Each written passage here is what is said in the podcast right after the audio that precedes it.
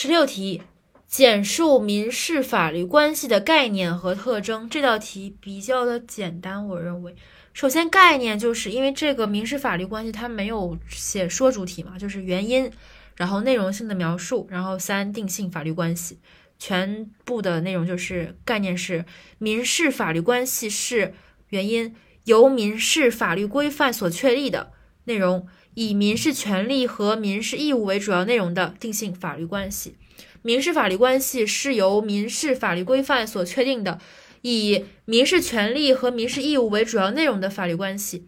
两点特征，第一点，它的重点其实在后半句话，我认为就是一个意思表示自由。意思自治的这个一个这个一个特征，它是一个跟其他的刑事法律关系啊，什么宪法法律关系啊、行政法律关系非常不一样的地方，就是它在于它的这个自愿性和这个意思自治性。所以第一点重点体现在这个民法的这个司法属性上。第一点就这么说的，说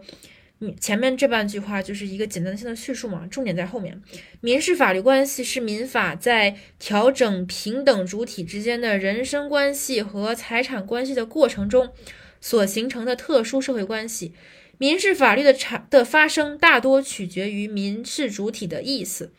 第一句话就是民事法律关系是民法不拉不拉不拉形成的特殊社会关系，就重点是民法的概念，然后形成的特殊社会关系。后面这句话才重点，说民事法律关系的发生大多取决于民事主体的意思，强调这个意思。注注意，它有个限定是大多啊，所以是民事法律关系的发生大多取决于当事人，就是民事主体的意思。